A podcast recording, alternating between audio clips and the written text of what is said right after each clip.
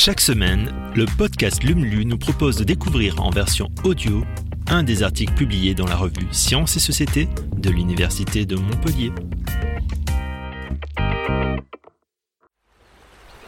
Vaste domaine d'exploration, mais aussi habitat et source de nourriture, c'est aux océans que ce 18e numéro est consacré. Alors n'hésitez plus et plongez dans l'univers de l'hume.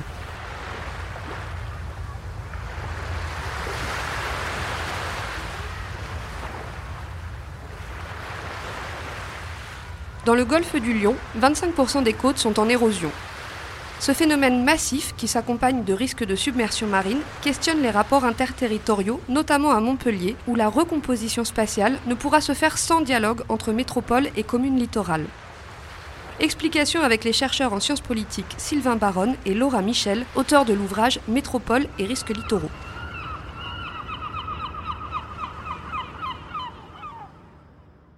Alors cette étude POPSU, qui veut dire plateforme d'observation des projets et stratégies urbaines, elle a été menée en collaboration avec la métropole de Montpellier. Quelles sont les spécificités politiques de ce territoire Sylvain Baronne Alors les politiques de gestion des risques littoraux, elles insistent sur l'importance d'un aménagement pensé à une échelle plus large que la plage. Montpellier, en tant que métropole, est centrale dans cette équation, mais d'un point de vue institutionnel, elle ne compte qu'une commune directement littorale, qui est Villeneuve-les-Maglones. Les autres communes littorales de l'ère urbaine font partie de l'agglomération du Pays de l'Or. Les risques littoraux ont longtemps été un impensé politique pour Montpellier, mais aujourd'hui ce n'est plus le cas.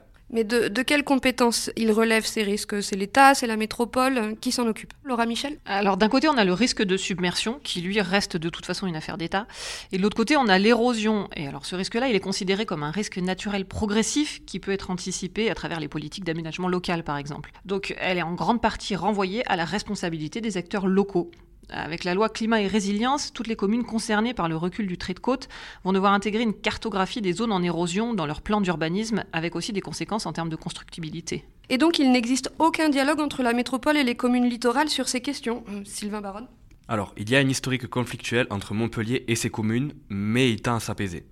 Une étude importante a d'ailleurs été conduite sur l'avenir de la gouvernance du golfe d'Aigues-Mortes, et elle a été l'occasion d'un dialogue entre Montpellier et les intercommunalités voisines, mais aussi avec différents établissements publics comme l'Agence de l'eau ou l'Office français de la biodiversité. La gestion des risques littoraux sera interterritoriale ou ne sera pas. Donc l'État s'est complètement désengagé de la question de l'érosion, Laura Michel? Non, non, dans le cadre du plan littoral 21, la région, l'État et la Banque des territoires accompagnent six territoires dans la mise en place de stratégies locales euh, pour gérer le trait de côte et la recomposition spatiale. Il s'agit de s'appuyer sur des formes de coopération déjà existantes. Pour le golfe d'Aigues-Mortes, euh, l'étude sert de marchepied pour construire cette stratégie.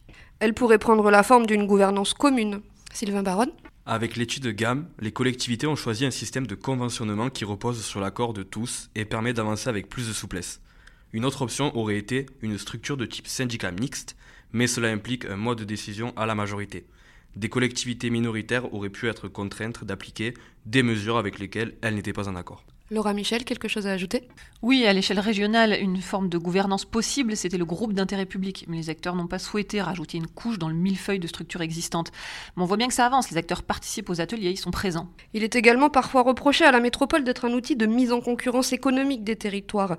Est-ce qu'elle est vraiment efficace sur les enjeux écologiques, Sylvain Baronne? Alors c'est une question légitime, mais à l'échelle locale, aucune autre collectivité ne dispose d'autant de moyens et de compétences pour accompagner cette recomposition spatiale.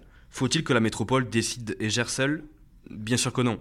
D'ailleurs, on est davantage sur des formes de gouvernance qui valorisent des rapports plus symétriques entre acteurs publics.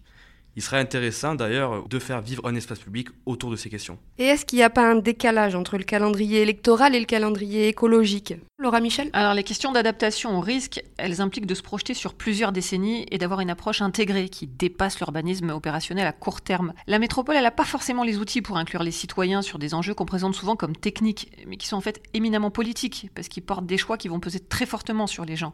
C'est pas facile pour un élu de dire à ses administrés qu'il va falloir déménager. Ils doivent pas porter ces charge-là tout seul. Et de quelle marge de manœuvre on dispose réellement pour contrer ces risques littoraux aujourd'hui? Alors évidemment, le changement climatique va entraîner l'élévation du niveau de la mer, ça c'est irréversible. Mais les problèmes qui se posent aujourd'hui, ils sont surtout dus à l'aménagement massif du littoral et aussi à l'exploitation des fleuves en amont. Il faut vraiment interroger le modèle d'urbanisation. Vous vouliez ajouter quelque chose, Sylvain?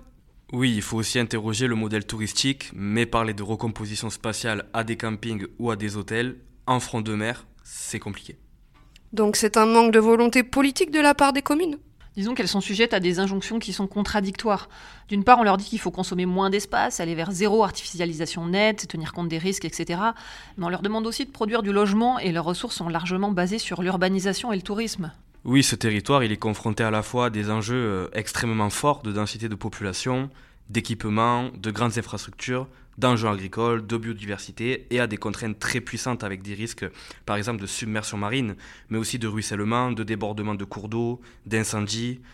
Montpellier, c'est presque un cas limite, ce qui en fait un terrain de recherche passionnant.